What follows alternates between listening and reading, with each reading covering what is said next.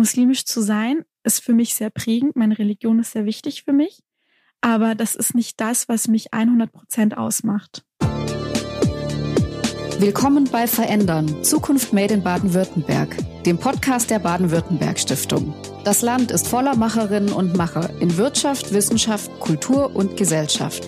Wir sprechen mit Ihnen über Zukunftsthemen. Dabei zeigen Sie uns, was Baden-Württemberg so einzigartig macht und wie wir uns jetzt für morgen rüsten können. Mein Name ist Julia Kova, Leiterin der Kommunikation bei der BW Stiftung und ich freue mich, Moderatorin dieses Podcasts zu sein. Ganz herzlich willkommen zu einer neuen Folge unseres Verändern Podcasts. Schön, dass ihr dabei seid. Wie immer spreche ich mit einem interessanten Menschen in oder aus Baden-Württemberg und ich freue mich sehr über meinen heutigen Gast. Merve Kayekci ist Stuttgarterin, freiberufliche Journalistin, unter anderem für den Spiegel, Reporterin und Podcasterin. Ihr großes Thema ist muslimisch sein in Deutschland. Zu diesem Thema hat sie schon vor einigen Jahren ihren Blog Prima Muslima gestartet. Dort schreibt sie über Ereignisse und Erlebnisse rund um den Islam, um Gesellschaft, Politik und Medien. Hinzu kam im vergangenen Jahr ein eigener Podcast, der erste, der sich explizit an Muslime richtet.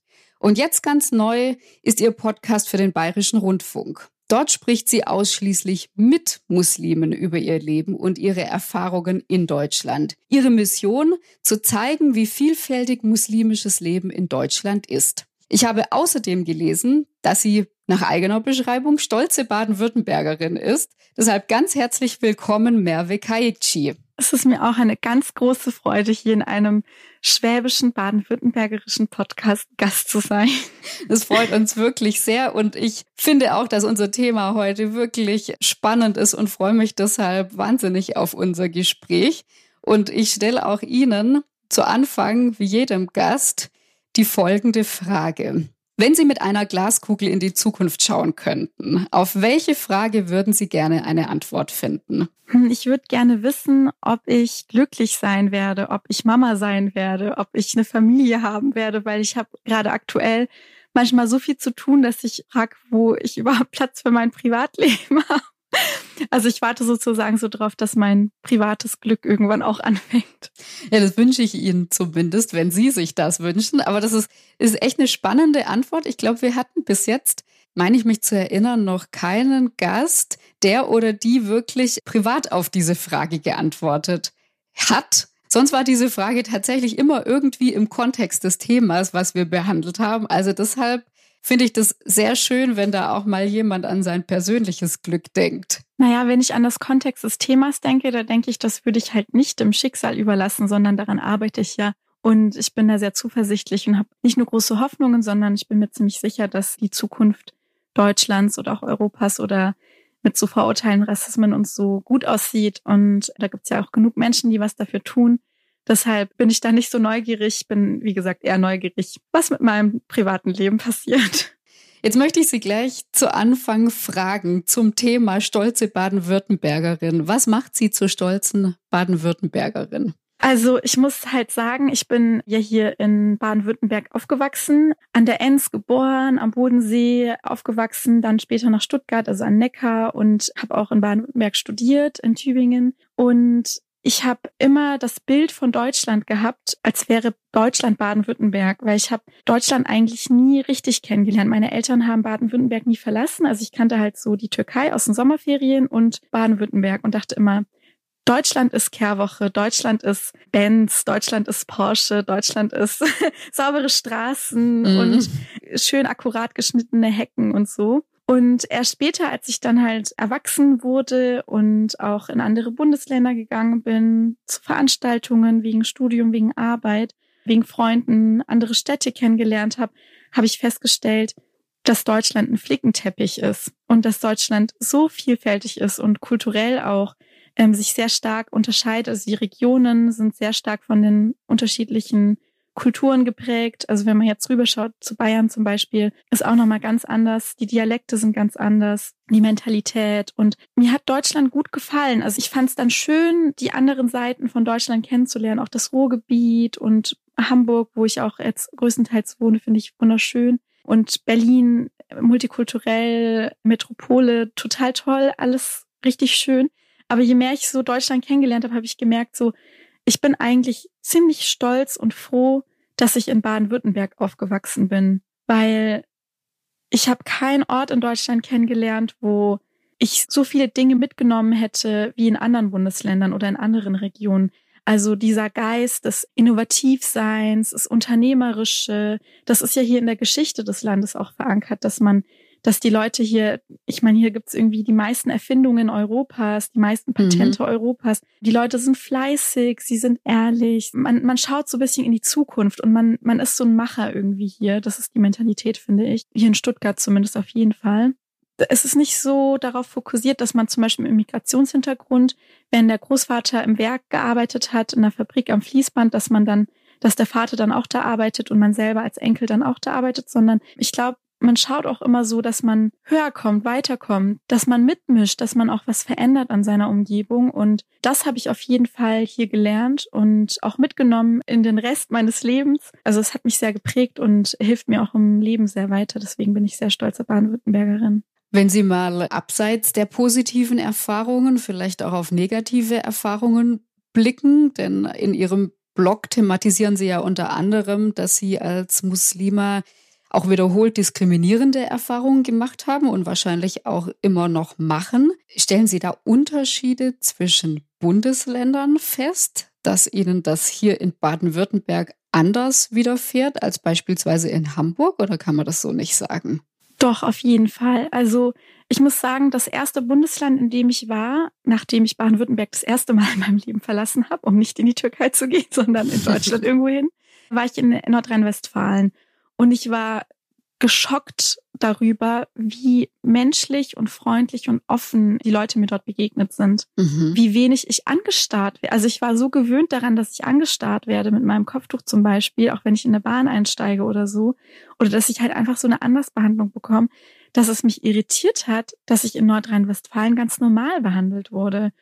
Und ich finde auch zum Beispiel in Hamburg, wenn ich da lebe, habe ich überhaupt solche Probleme wie Wohnungssuche oder dass man angepöbelt wird in der Bahn oder so von so einer Person, die einen als fremd identifiziert, habe ich dort minimalstens. Also ich sage nicht, da gibt es keinen Rassismus, aber minimalstens im Vergleich zu Baden-Württemberg.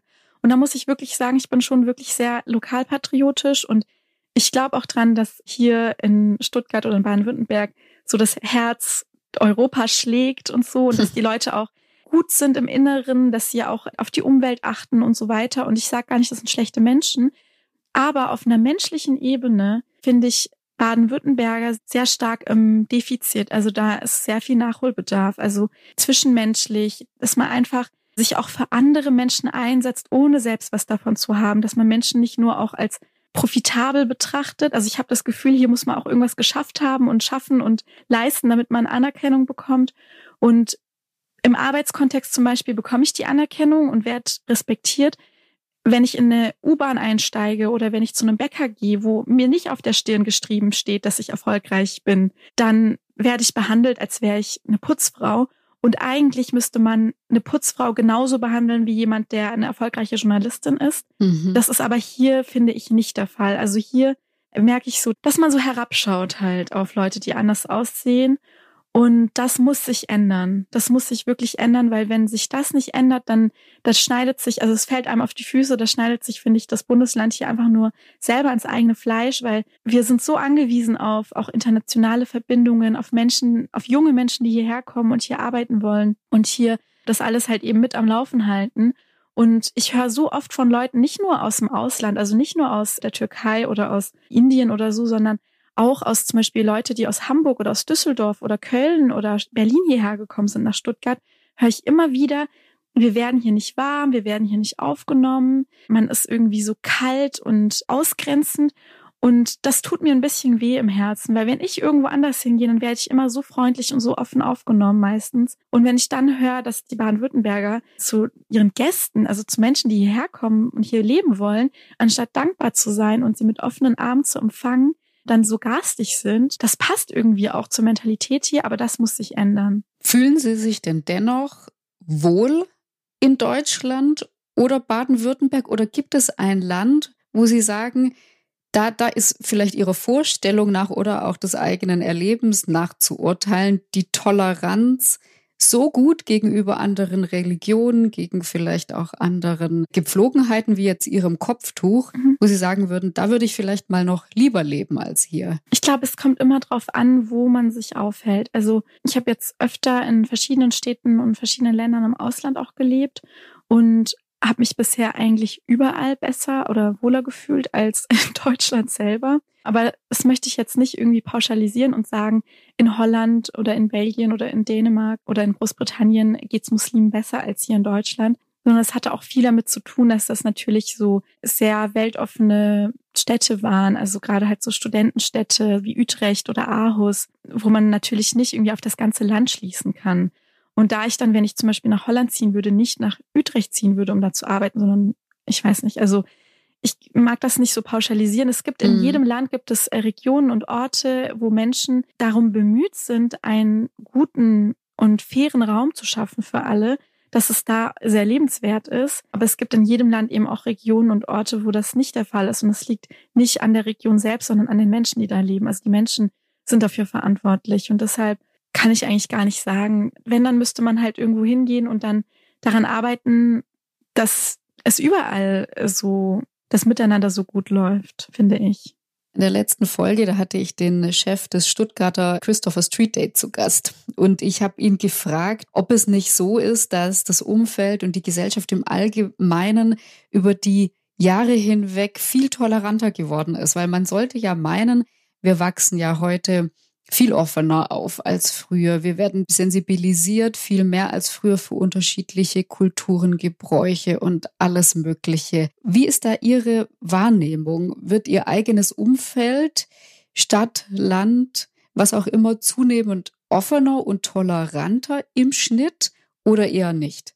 Geht so. Also auf der einen Seite hat man das Gefühl, es wird toleranter und das stimmt wahrscheinlich auch und das ist auch gut so. Auf der anderen Seite muss man auch sagen, es ist jetzt so viel Zeit vergangen, seit es hier Migranten gibt und auch Muslime gibt in Deutschland. Und wir haben so viel gemacht und auch so viel Arbeit reingesteckt und so viel geleistet. Da wird es auch mal Zeit, dass sich was ändert. Und wenn dann auch Kleinigkeiten sind, oder was heißt Kleinigkeiten, wenn dann halt Sachen sind, die eben immer noch unschön sind, um hier zu leben, sage ich mal, dann ist auch die Geduldsschwelle sehr niedrig von unserer Seite, das zu akzeptieren. Wenn ich zum Beispiel vor zehn Jahren im Bus noch angepöpelt wurde, dass ich Kopftuch trage, dann war das schlimm. Wenn mir das jetzt passiert, auch wenn das seltener passiert, regt mich das nur noch auf, weil ich finde, niemand kann sich mehr dahinter verstecken, dass er sagt, ja, man kennt es ja nicht oder man hat halt Angst vor der Islamisierung oder so. Ich meine, solche Leute haben wohl einfach den Schuss nicht gehört, denke ich. Und dann ist auch bei mir die Geduldsschwelle einfach niedriger. Und auch bei solchen Sachen wie zum Beispiel Feiertagen früher, da musste man ja noch so auf Knien betteln, um irgendwie frei zu bekommen an einem muslimischen Feiertag. Und das ist jetzt vielleicht nicht mehr so. Und vielleicht äh, gibt's da mehr jetzt Verständnis dafür und vielleicht kennt man das auch besser und hat auch verstanden, dass es einfach wichtige Feste sind, die für uns auch einen großen Stellenwert haben und dass wir da halt auch, weil es gesetzlich keine Regelungen gibt, dann irgendwie man sich bei der Arbeit oder beim Betrieb selber einig wäre, also untereinander einig werden muss, dass man da halt vielleicht frei kriegt, hm. bin ich dann eher sozusagen frustriert, wenn ich merke, das wird trotzdem nicht wahrgenommen. Also dass zum Beispiel dann irgendwelche beruflichen Termine dann noch da reinkommen oder so. Dann denke ich mir so, ich meine, wir sind hier in der Digitalisierung und man kann sich auch mal einfach online mit zwei Klicks irgendwie auf Google oder so einen Kalender runterladen, wo dann die Termine eingetragen werden, dass man sieht, ah ja, da sind die wichtigsten jüdischen Feste, da sind die wichtigsten muslimischen Feste und dass man einfach auf dem Schirm hat, dass nicht alle hier in diesem Land Christen sind oder nicht alle hier nur Weihnachten feiern und alles andere ist egal oder so. Und dass man da halt ein bisschen sensibler dafür ist. Also ich glaube, es ist besser geworden, wie gesagt, aber nicht gut genug dafür, dass es eigentlich Zeit ist, dass es mal richtig gut sein sollte jetzt. Ja, beim Thema Feiertage sprechen Sie bei mir ja auch einen wunden Punkt an. Denn in unserem Vorgespräch haben wir festgestellt, dass mir absolut nicht bewusst war, dass am Freitag, 31. Juli, das Opferfest gefeiert wird, ne, das für Muslime einfach eine sehr große Rolle spielt. Wieso wissen wir christlich geprägten Deutschen denn so wenig über unsere muslimischen Mitmenschen? Weil es einfach weggeschoben wird. Also es ist ganz leicht in Deutschland zu leben und nicht in Berührung zu kommen mit der Lebensrealität oder den Lebenswelten von anderen Menschen. Und hier leben ja nicht nur Muslime, sondern hier leben ja auch ganz viele andere Menschen, die eine andere Lebensrealität haben als so ein Durchschnittschrist mit deutschem Vorfahren, sage ich jetzt mal. Und die haben halt alle keine Sichtbarkeit und das geht einfach so nicht. Also will da gar nicht irgendwie so negativ rüberkommen. Aber weil ich möchte, dass sich das ändert, mache ich jetzt zum Beispiel jetzt auch meinen Podcast. Ich habe jetzt festgestellt, dass beim Bayerischen Rundfunk, wo ich meinen Podcast Prima Muslima, wir reden mitmache, bisher noch nie ein einziges muslimisches Format existiert hat. Und das ist jetzt das erste muslimische Format bei diesem öffentlich-rechtlichen Sender. Wobei der öffentlich-rechtliche Rundfunk eigentlich auch eine Verpflichtung hat oder eine, eine Auftrag ja hat, ähm, alle Menschen abzubilden und auch alle Menschen anzusprechen. Und in diesem Podcast möchte ich eigentlich nichts irgendwie krasses machen, kein Rocket Science, das ist keine Theologiestunde, ich will nicht den Islam erklären, ich will auch nicht missionieren. Ich will einfach die Lebenswelten von Muslimen zeigen, damit die Hörer, die das hören, damit die auch das kennenlernen und auch besser verstehen und sich vielleicht auch mehr reindenken und reinfühlen können. Weil ich meine, es dreht sich halt jetzt nicht mehr alles nur noch um das, was man halt kennt, sondern es gibt noch andere Sachen und das ist jetzt hier vor der Haustüre, da sollte man vielleicht auch mal anfangen, sich dafür zu interessieren und das auch ins Leben zu integrieren. Das wird aber nur funktionieren, indem halt zum Beispiel so öffentlich-rechtliche Sender zum Beispiel mehr Sachen ins Programm aufnehmen, von Muslimen, von queeren Menschen, von Menschen mit unterschiedlichen Lebenswelten. Die Unternehmen müssen auch offener werden. In der, Im Marketing, in der Werbung muss es normaler sein, dass man auch äh, Menschen sieht, die halt immer anders aussehen. Und das passiert ja auch alles gerade. Aber das haben wir jetzt halt die letzten Jahrzehnte, habe ich das Gefühl, versäumt. Ich kenne das aus meiner Kindheit und Jugend kaum bis gar nicht. Und jetzt ändert sich das langsam und das ist auch gut so, dass sich das ändert, finde ich. Was ist denn das Konzept Ihres Podcasts? Also über sozusagen die Voraussetzungen hinaus, dass Sie mit muslimischen Gästen sprechen. Was werden die Themen sein? Was interessiert Sie besonders? Also ich spreche mit denen über ganz normale Sachen, über das, was sie für mich interessant macht, was sie inspirierend macht, was diese Menschen bewegt oder was mich auch an ihnen berührt. Zum Beispiel mit einem meiner Gäste, der kommt aus Bayern mit dem habe ich über unsere lokalpatriotische Identität gesprochen. Also er sieht sich als bayerischer, also er hat auch einen türkischen Hintergrund, aber er sieht sich als bayerischer Moslem. Und ich sehe mich auch als Baden-Württembergerin oder als Schwäbin. Und wir haben halt darüber gesprochen, wie uns eben diese Heimat oder diese Region, regionale Verbindung geprägt hat, wie uns das vielleicht auch im Rest Deutschlands eben von den anderen Deutschen unterscheidet, wie uns das vielleicht auch so eine Art Heimatgefühl gibt. Also ich kann mich auch mehr an Deutschland gebunden fühlen, weil ich mich an diese Region gebunden fühle, zum Beispiel. Also mit dem habe ich zum Beispiel über Heimat und sowas gesprochen, auch wie wir aufgewachsen sind hier in Deutschland und so. Und mit einem der anderen Gäste, das ist ein, auch ein Deutscher, der zum Islam konvertiert ist, mit dem habe ich darüber gesprochen, wie sein Umfeld darauf reagiert hat, welche Beweggründe er hatte und wie ihn das auch verändert hat und geprägt hat und so. Und also es sind ganz unterschiedliche Gäste. Ich rede auch nicht nur über Religion, sondern das sind einfach Muslime und mit denen rede ich halt über ihr Leben, was sie in ihrem Leben auch beschäftigt. Ich habe mit einer Zwangsvollstreckerin ein Gespräch geführt. Ich habe mit zwei Psychologinnen geredet, die Kopftuch tragen und einen Reiseblock haben und also ganz unterschiedliche Biografien auch. Das ist auch genau das, was ich zeigen will, dass wir Muslime, wir sind nicht einfach so eine homogene Gruppe, wir sind überall verteilt in der Gesellschaft, vom Akademiker bis eigentlich überall hin. Es gibt muslimische Politiker, es gibt muslimische Ärzte, es gibt muslimische Müllmänner, es gibt uns überall und wir sind vertreten im ganzen Spektrum. Es gibt CSU-nahe Muslime, es gibt linke Muslime und es gibt auch queere Muslime. Mit einem queeren Moslem habe ich zum Beispiel auch geredet, der schwul mhm. ist. Das will ich halt so zeigen, dass wir auch ich möchte nicht, dass wir als homogene Masse betrachtet werden, sondern dass wenn die Leute uns sehen, dass sie uns als Menschen betrachten und nicht in eine Schublade stecken und dass sie sich auch bewusst darüber sind, dass wir nicht alle immer in jedem Punkt einer Meinung sind oder so, sondern dass uns auch ganz verschiedene Sachen im Leben bewegen oder berühren oder beschäftigen und dass das auch vielleicht ganz nah sein kann an Menschen, die nicht muslimisch sind, weil muslimisch zu sein ist für mich sehr prägend, meine Religion ist sehr wichtig für mich aber das ist nicht das, was mich 100 Prozent ausmacht. Ja, Stichwort Schubladendenken oder Klischeedenken. Sie haben es ja schon angesprochen, Sie tragen bewusst Kopftuch. Sie begegnen bestimmt immer noch oft Menschen, die in diesem Bezug ein Klischeedenken haben. Reagieren Sie auf sowas noch oder ist Ihnen das mittlerweile egal geworden? Also ich habe da einfach absolut kein Verständnis mehr für sowas, wirklich. Also ich bin da auch müde, mich für sowas zu rechtfertigen oder zuzuhören, wenn jemand da sagt, dass er Berührungsängste oder so hat. Ich habe erst gestern eine E-Mail bekommen von einem Leser, der einen Artikel von mir gelesen hat und mir schreibt, dass der Artikel sehr gut ist. Aber dass er dann überrascht war, als er mein Foto gesehen hat, weil er nicht erwartet hat, dass jemand einen normalen Artikel schreibt, der Kopftuch trägt und muslimisch ist. und ich meine, in dem Artikel ging es halt um eine Frau, also ich habe ein Porträt geschrieben über eine Frau, die eine offene Beziehung führt und es hat halt alles gar nichts mit Islam zu tun. Und das ist halt auch so eine Sache. Ich werde oft vorgestellt als Muslimin mit Schwerpunktthema, also Journalistin mit Schwerpunktthema Islam der Islam oder muslimisch sein in Deutschland ist nicht mein Schwerpunktthema. Das ist ein Herzensthema für mich, weil es auch persönlich mich angeht und mir wichtig ist, dass sich was verändert, was diese Sachen angeht. Aber ich bin eine ganz normale Journalistin, die auch ganz normale Artikel schreibt zum Beispiel. Und das muss halt aufhören, dass die Leute, wenn sie uns sehen, immer sofort denken, okay, also diese Person ist durch und durch Muslimin und das heißt, dass sie ganz anders ist als ich und dass sie sich nur alles aus islamischer Sicht sieht und alles immer nur mit Islambezug und so. Das ist einfach nicht so.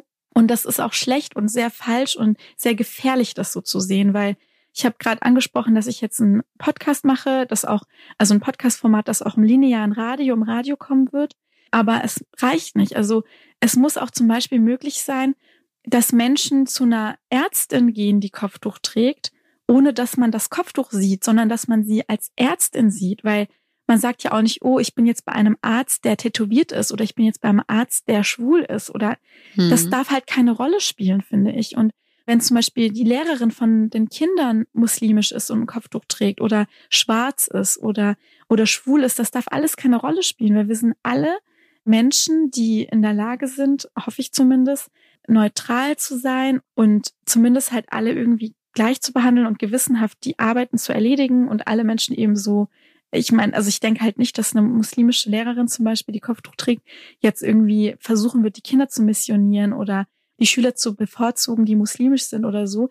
Es ist ja auch nicht so, dass die deutschen Lehrer, die mit deutschem Hintergrund und, und christlichem Glauben irgendwelche christlichen Kinder verstärkt bevorzugen oder so. Oder zumindest sollte das nicht so sein. Und wenn man jetzt halt immer nur das Kopftuch sieht oder die Hautfarbe sieht und, in, und das sieht, was die Person von einem selbst vielleicht unterscheidet, dann löst das halt sowas wie Angst aus, vielleicht oder Sorgen aus, wenn man dann denkt, hm, vielleicht macht sie ihren Job nicht gut oder so. Die beiden Psychologinnen, mit denen ich geredet habe im Podcast, haben auch erzählt, die arbeiten auch als Psychologinnen, dass da manchmal alte Leute sind, denen gar nicht klar ist, dass diese Frauen wirklich ihre Arbeit als Psychologinnen machen können, weil die nicht davon ausgehen, dass die sich hineinversetzen können in die, in so eine deutsche Denkweise. Aber ich meine, die haben doch hier studiert. Also die haben ja auch hier in der deutschen Universität Psychologie studiert. Das ist ja auch, dafür braucht man einen guten Abischnitt. Ja, und sie sind einfach Deutsche, ne? Genau. Unabhängig vom Hintergrund oder Aussehen oder der Kleidung. Genau. Und nur weil die Person jetzt so ein Stück Stoff trägt, heißt es ja nicht, dass alle ihre Kompetenzen plötzlich beeinträchtigt sind. Und wenn, wenn ich dann halt so eine E-Mail bekomme, ne, also ja, helfen Sie mir bitte zu verstehen, warum Sie Kopftuch tragen, obwohl Sie eine intelligente junge Frau sind, dann lösche ich so eine E-Mail einfach. Das kann dann mhm. so nett formuliert sein, ist mir egal. Also so eine E-Mail finde ich einfach nur noch, das ist einfach nur noch ein Armutszeugnis, weil man muss doch irgendwann mal auch merken, dass in Deutschland einfach so viele, also nicht nur irgendwie, wir sind ja keine Minderheit, sondern ich würde mal sagen, fast über ein Drittel der Deutschen hat wahrscheinlich einen Migrationshintergrund in irgendeiner Art und Weise oder gehört zumindest nicht zu der in Anführungszeichen Mehrheitsgesellschaft. Ich finde, da muss man auch irgendwann in der Realität ankommen, auch bei Leuten, bei denen man das jetzt nicht offensichtlich sieht. Nicht jeder Muslimin trägt auch Kopftuch oder nicht jeder Mensch mit Migrationshintergrund hat auch einen ausländischen Namen. Die sind ja trotzdem auch irgendwie geprägt von ihrer, von anderen Kulturen und von ihrer anderen, von ihren ethnischen Wurzeln vielleicht. Und da muss man auch mal irgendwann in der Realität ankommen, dass das jetzt einfach Deutschland ist und dass das auch gut so ist. Und Deutschland ist ja auch toll so. Also ich meine, es wäre ja langweilig, wenn wir immer noch in 1950 stecken geblieben wären und hier nur irgendwelche Bauern rumlaufen würden. Entschuldigung. Aber zu diesem Schubladendenken, was ist denn da vor allem wichtig, um da voranzukommen? Ist es vor allem wichtig, mehr Muslime auch in Schlüsselpositionen zu haben, in Vorbild Funktion zu haben, dass sich eben mehr Muslime auch als Ärztinnen und Ärzte als Anwältinnen und Anwälte ne, in öffentlichen Positionen sehen kann und erleben kann, als es derzeit der Fall ist? Das glaube ich nicht, weil das ist ja schon der Fall. Also wir haben ja schon sehr erfolgreiche Ärzte. Also ich hatte schon mal einen Podcast gemacht über Muslime bei einem anderen Streamingdienst, bei dieser. Da habe ich mit einer Ärztin gesprochen, die Muslimin ist und die die erste weibliche Ärztin in Europa ist, die ein Herz transplantiert hat. Also sie ist wirklich eine mhm. erfolgreiche Ärztin. Ich habe mit einer Politikerin gesprochen, die Muslimin ist. Ich habe mit einer Bundeswehroffizierin gesprochen, die Muslimin ist. Wir sind ja schon überall angekommen. Wir haben uns ja schon integriert. Also wir sind ja schon in allen Bereichen vertreten und es gibt auch unfassbar viele erfolgreiche Muslime. Ich glaube, das ist nicht der Schlüssel, sondern der Schlüssel ist, dass wir sichtbarer werden und dass wir uns auch nicht mehr verstecken. Weil ein paar von den Leuten, mit denen ich gesprochen habe, haben auch das erste Mal sich zu ihrer muslimischen Identität bekannt und haben das erste Mal das öffentlich gezeigt, weil der Islam hat kein gutes Image in der Gesellschaft, das muss man einfach so offen sagen. Und viele versuchen das dann auch zu verstecken. Also die sind vielleicht gläubige Muslime, aber sie wollen es nicht irgendwie offensichtlich zeigen. Wenn sie zum Beispiel keinen Alkohol trinken aus religiösen Gründen, wollen sie nicht sagen, ich trinke aus religiösen Gründen keinen Alkohol, sondern sie sagen, ich möchte gerade keinen Alkohol. Ist auch jedem selbst überlassen. Ich zwinge auch niemanden dazu. Von mir aus können auch Muslime Alkohol trinken. Das ist mir wirklich alles egal. Hm. Ich finde es nur traurig, wenn Muslime sich nicht trauen. Also wenn sie sich nicht trauen, offen zu zeigen, dass sie oder sich zu ihrem Glauben zu bekennen. Und das ist ja nicht nur bei Muslimen ein Problem. Es gibt ja auch zum Beispiel Christen, die sich manchmal nicht trauen, sich zu ihrem Glauben zu bekennen. Und weil Religiosität allgemein in der Gesellschaft aktuell als was nicht so Positives betrachtet wird, was ich schade finde, weil Religiosität oder gläubig zu sein, Gott verbunden zu sein, diese religiösen Werte zu haben, hat ja auch sehr viele gute Sachen an sich.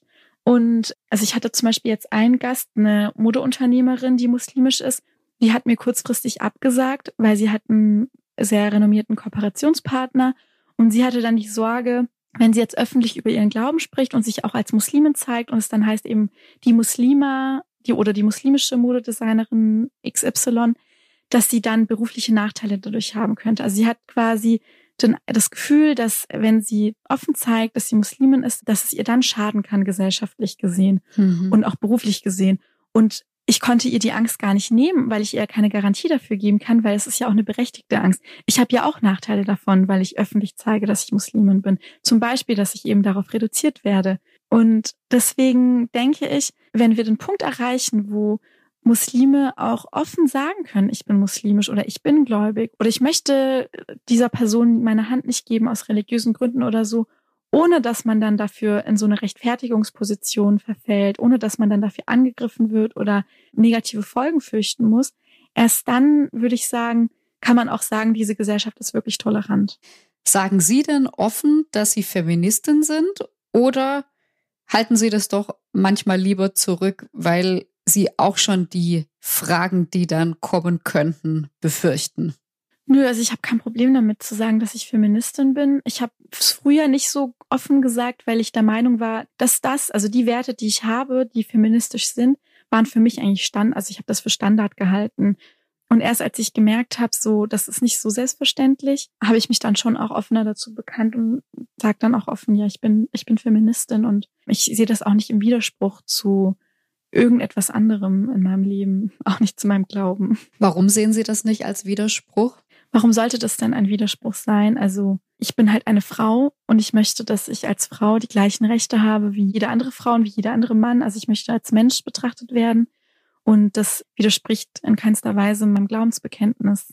Haben Sie da das Gefühl, dass, dass es da zunehmend mehr muslimische Frauen gibt, die da auch offen sind und, und sagen, sie bezeichnen sich als Feministinnen? Weil auch wenn ich selbst persönlich, also da bitte nicht falsch verstehen, auch null einen Widerspruch drin sehe, ist mir diese Aussage noch nicht allzu häufig begegnet, also von einer Muslima. Mhm. Ich denke, es gibt immer mehr Musliminnen, die sich offen zu Feminismus bekennen und ja nicht nur Musliminnen, sondern Frauen allgemein. Also ja. alle Frauen auf der Welt werden sich bewusst darüber, dass Frauen auf der Welt überall benachteiligt sind. Und deswegen, ich sehe das auch nicht als muslimisches Problem. Ich würde dem nicht widersprechen, dass muslimische Gemeinschaften teilweise Frauen benachteiligen in gewisser Hinsicht. oder Strukturen schaffen, in denen Frauen benachteiligt sind. Aber ich sehe das nicht als muslimisches Problem. Ich denke, dass Frauenrechte überall auf der Welt ein Thema sind und dass Frauen überall auf der Welt in jedem Bereich, im beruflichen Bereich, in, im privaten Bereich zu Hause, überall äh, gibt es Frauen, die benachteiligt sind gegenüber Männern. Nicht alle Frauen und auch nicht in jeder Hinsicht, aber solange es Frauen gibt, die in irgendeiner Art und Weise benachteiligt sind, nur weil sie eine Frau sind, ist es, finde ich, gut und normal, dass andere Frauen sagen, nein, wir müssen etwas daran ändern. Alle Frauen müssen in allen Bereichen die gleichen Rechte und die gleichen Chancen haben wie alle Männer. Genauso in der muslimischen Community, aber auch in allen anderen Communities ist das so, ob das jetzt in Spanien ist oder in der Türkei oder in Deutschland. Ja, zum Beispiel häusliche Gewalt ist ein Problem. In allen Haushalten kann das vorkommen und zum Beispiel, ja, andere Formen der Diskriminierung zum Beispiel, also strukturelle Diskriminierung, dass man als Frau halt weniger berufliche Chancen hat und so. Das kommt in muslimischen Biografien oft vor, aus verschiedensten Gründen. Und das muss sich ändern und das muss auch in muslimischen Gemeinden auch angesprochen werden. Genauso aber auch eben in zum Beispiel in Kirchen und in Schulen und in anderen Bereichen. Also ich finde, das ist eine weltweite Bewegung, dass Frauen aufhören, still zu sein und ich begrüße das. Ich möchte gerne mit Ihnen nochmal auf das Thema Rassismus zu sprechen kommen. Wir hatten ja hier vor ein paar Wochen in Stuttgart große Ausschreitungen und dann wieder viel Diskussionen darüber, woher die Menschen denn, die daran beteiligt waren, stammten. Und auch da hörte man wieder viel diesen viel diskutierten Begriff Deutsche mit Migrationshintergrund. Was halten Sie von diesem Begriff? Also ich verleugne das nicht. Also ich, ich sehe ganz deutlich, dass es mich äh, unterscheidet, also dass ich einen Migrationshintergrund habe, unterscheidet mich von Menschen, die keinen Migrationshintergrund haben. Das würde ich auch nie verleugnen. Also ich würde auch nie sagen, also ich bin Deutsche, aber ich würde auch nie meine türkischen Wurzeln verleugnen. Mhm. Aber ich finde es negativ, dass eben auf den Stammbaum geschaut wird, wenn es was Negatives gibt und wenn was Positives ist, dann nicht. Also zum Beispiel gibt es Manager bei Porsche, bei Daimler, es gibt Richter mit Migrationshintergrund, es gibt Politiker und so weiter. Ja. Und da wird das halt nicht gewertschätzt, dass diese Menschen trotz schwierigerer Startvoraussetzungen, trotz diskriminierender Strukturen in Schulen, in also wirklich trotz Steinen im Weg, wo sie, wofür sie nichts können, was einfach hier in Deutschland in der Gesellschaft verankert ist, haben sie es trotzdem geschafft, erfolgreich zu sein und einen Beitrag zu leisten für die Gesellschaft, also der Gesellschaft auch zu dienen in dem Sinne. Also da wird dann das nicht anerkannt und nicht gewertschätzt. Aber wenn dann Menschen kriminell werden oder wenn Menschen verrückt sind und psychische Probleme haben und irgendwelche Dinge tun, die natürlich auch von Menschen mit Migrationshintergrund oder mit einem muslimischen Glauben verurteilt werden. Dann wird aber wirklich darauf gepocht und darauf beharrt. Aber nein, die kommen ja eigentlich ursprünglich aus Afghanistan oder aus Nordafrika oder aus, aus der Türkei oder wo auch immer. Und da sehe ich das als Problem. Ich finde, wenn es genauso mit derselben Leidenschaft äh, hervorgehoben werden würde, wenn Menschen mit Migrationshintergrund positive Dinge schaffen, dann würde ich auch kein Problem damit haben, wenn mhm. in, einer, in, einem Artikel drin steht, ja, dieser Kriminelle hatte leider ein ähm, afghanische Wurzeln zum Beispiel. Ja. Dann ist das halt so. Aber das ist ja halt total unverhältnismäßig und das ist das Problem. Gibt es denn einen Begriff, den Sie für sich lieber haben als Deutsche mit Migrationshintergrund? Also ich weiß, dass es Menschen gibt, die diesen Begriff nicht mögen oder das negativ konnotieren, aber ich habe kein Problem damit zu sagen, dass ich Deutsche mit Migrationshintergrund bin. Also finde ich nicht negativ. Also ich finde, für mich hört sich das nicht blöd an.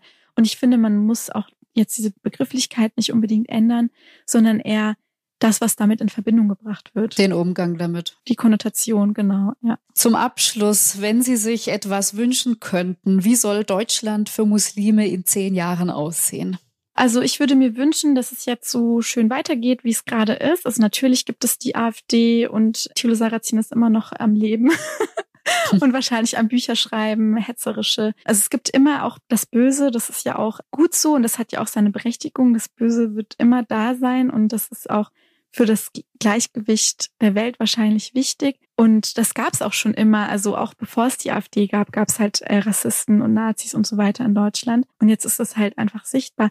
Was ich mir wünschen würde, wäre einfach, dass die Mehrheit der Menschen, und ich sehe, dass das jetzt auf dem Weg ist, offener wird, toleranter wird und auch positiver. Also, dass wir nicht nur verzweifelt sind und Ängste haben oder frustriert sind oder so, auch uns nicht einschüchtern lassen, zum Beispiel von der AfD. Also ich, das, was mich stört, ist nicht, dass es die AfD gibt oder dass es Thilo Sarrazin und sein Buch gibt und so weiter, sondern dass sie so einen Raum einnehmen in unserem Leben und dass die auch schaffen, dass wir uns auf sie konzentrieren und fokussieren und dass wir halt unser Verhalten, dass wir unser Leben irgendwie so ein bisschen danach ausrichten, dass Deutschland gerade den Bach runtergeht. So, das ist so irgendwie so vielleicht übertrieben gesagt, aber das ist so ein bisschen das Gefühl, das ich habe. Auch vom Ausland habe ich die Erfahrung gemacht, dass im Ausland Leute viel gelassener umgehen. Also ich meine, auch in anderen Ländern, auch in Dänemark und in Frankreich und überall gibt es rechte Parteien. Und da sind die Menschen so ein bisschen mehr so laissez-faire und gehen so ganz easy peasy damit um.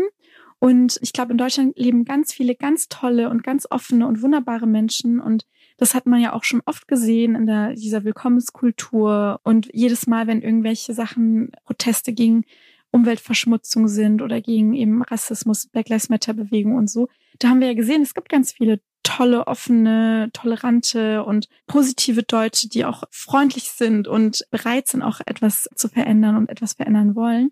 Und das sollte uns Mut machen. Und ich hoffe, dass in zehn Jahren wir aufhören, dann so frustriert zu sein und jedes Mal, wenn dann irgendwie auch ein Anschlag ist oder so, egal ob das jetzt von einer islamistischen, also vermeintlich islamistischen Seite ist oder von einem Nazis oder so, dass man dann nicht irgendwie danach total in Verzweiflung sich stürzt, sondern dass die mhm. Leute Hoffnung haben, dass sie auch Vertrauen haben. Das meine ich mit, also ich habe nicht nur Hoffnung, ich habe wirklich Vertrauen und ich weiß es, dass es besser wird und ich will mich nicht zur Verzweiflung bringen und ich will auch nicht verzweifelt sein, weil ich weiß, Deutschland wird in zehn Jahren, wenn wir dranbleiben und wenn wir so weitermachen wie jetzt, dann haben die ganzen bösen Menschen keine Chance.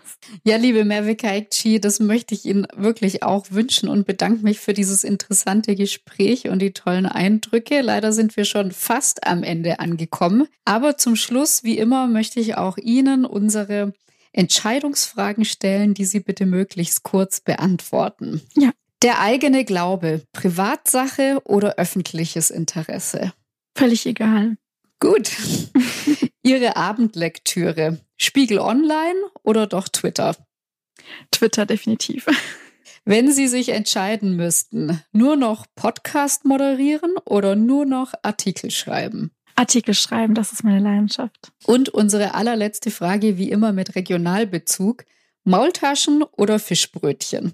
Uh, das ist wirklich eine schwere Frage. Ja, da sage ich eine Maultaschen. Es muss ja fast sein. Ja.